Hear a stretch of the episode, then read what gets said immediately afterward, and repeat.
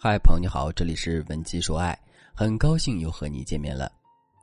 如果问大家最理想的爱情是什么样的，和爱的那个他相伴一生、相守到老，一定是最向往的事情。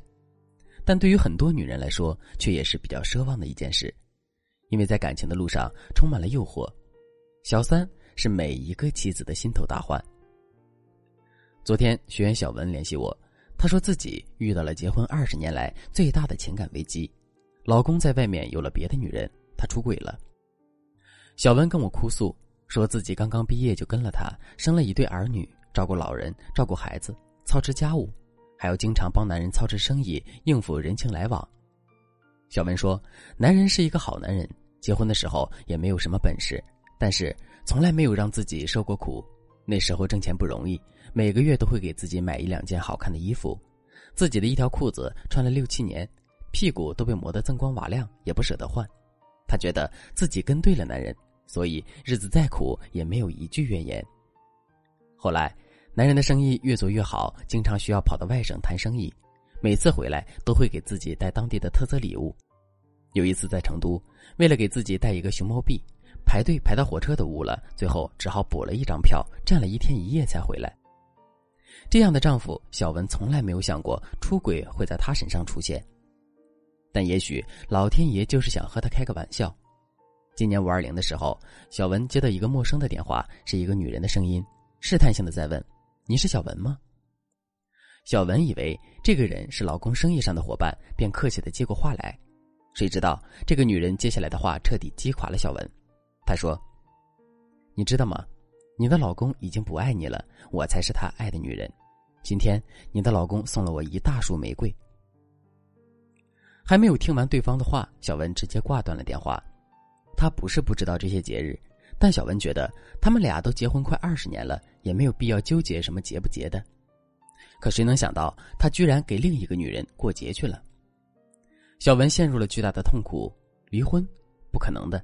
他们有两个孩子，大儿子还有一年就要高考了，而且两个人这么多年的感情，他不是说放下就能放下的。将就着过下去吗？小文又不甘心。他怎么可能和另外一个女人分享自己的男人呢？小文没有轻举妄动，她找到了我，希望我能够帮助她重新夺回自己的丈夫，夺回属于自己的爱情。首先，我想告诉大家的是，虽然小文也不知道怎么应对，但她发现男人出轨后没有因此变得情绪化，是非常明智的选择，也是她能够成功挽回男人的一个非常重要的基础和方法。为什么这样呢？很多女人在老公出轨后，会反复的问自己：她凭什么得到自己老公的喜欢？她比我漂亮吗？她比我年轻吗？比我温柔吗？无论答案是与不是，这类女人都会迷茫，都会痛苦，因为自己关系后半生幸福的婚姻受到了挑战。在我接触的案例和咨询里，学员问的最多的一个问题就是：男人的需求到底是什么？从这个问题，我看出了这些女人的脑回路。他们认为，只要我满足了他的需求，他就不会出轨了。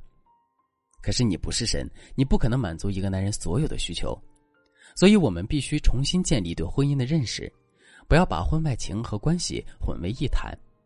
男人出轨不一定是不爱你了，就像小文后面跟我讲的，后来她和男人摊牌之后，男人非常自责和委屈，他说自己没有经受住外界的诱惑，心里面还是爱着小文和孩子们的。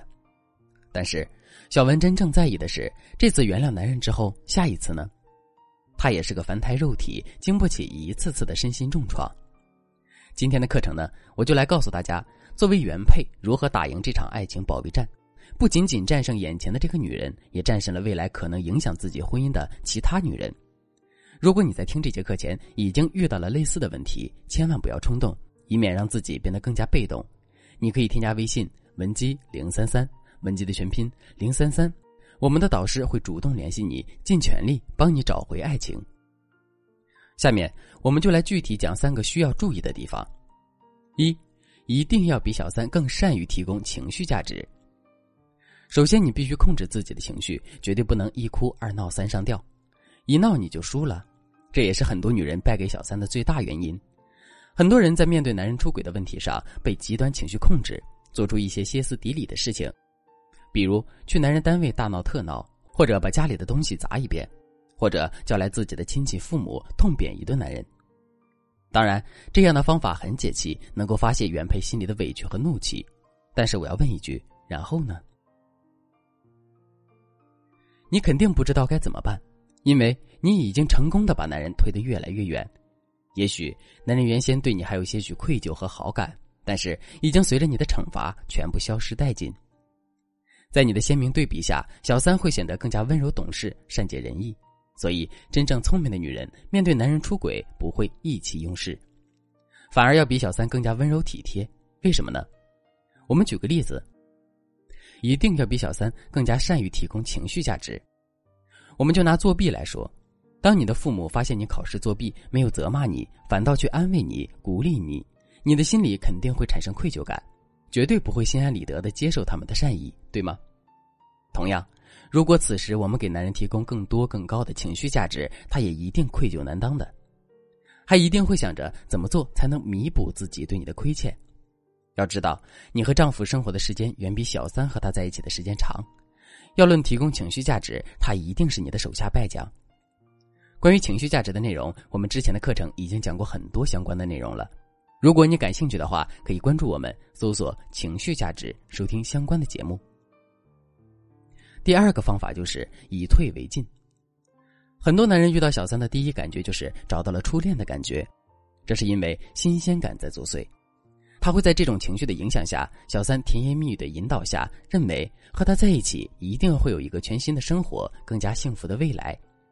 但是，只要我们冷静下来，仔细的想想，就会明白其中的道理。就拿《回家的诱惑》举例，艾丽为了嫁给洪世贤，经常给他洗脑，只有和他结婚才是真正的幸福。但当艾丽成功上位之后，洪世贤才发现，原来自己的婚姻并没有因为女主角换了人就有所改变。品如要做的事情，他依然要做；品如经历的痛苦，他甚至经历的更多。所以说，小三就像一个造梦师一样，引导男人走进自己的乌托邦世界。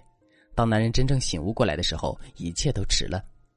那么，这就给了我们一个解决问题的思路。与其撕心裂肺做一枚攻击的犀利人妻，出尽洋相还不一定成功，倒不如暂时后撤，分开一段时间。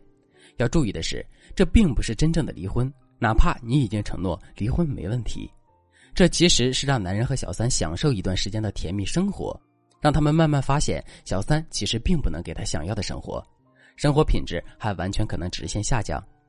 在他们的感情开始冷却，小三的人设开始崩塌的时候，你再以优雅的姿态去关心丈夫，也可以利用孩子想爸爸之类的理由见面，一则给小三添堵，二来小别胜新婚，就可以慢慢赢回局面。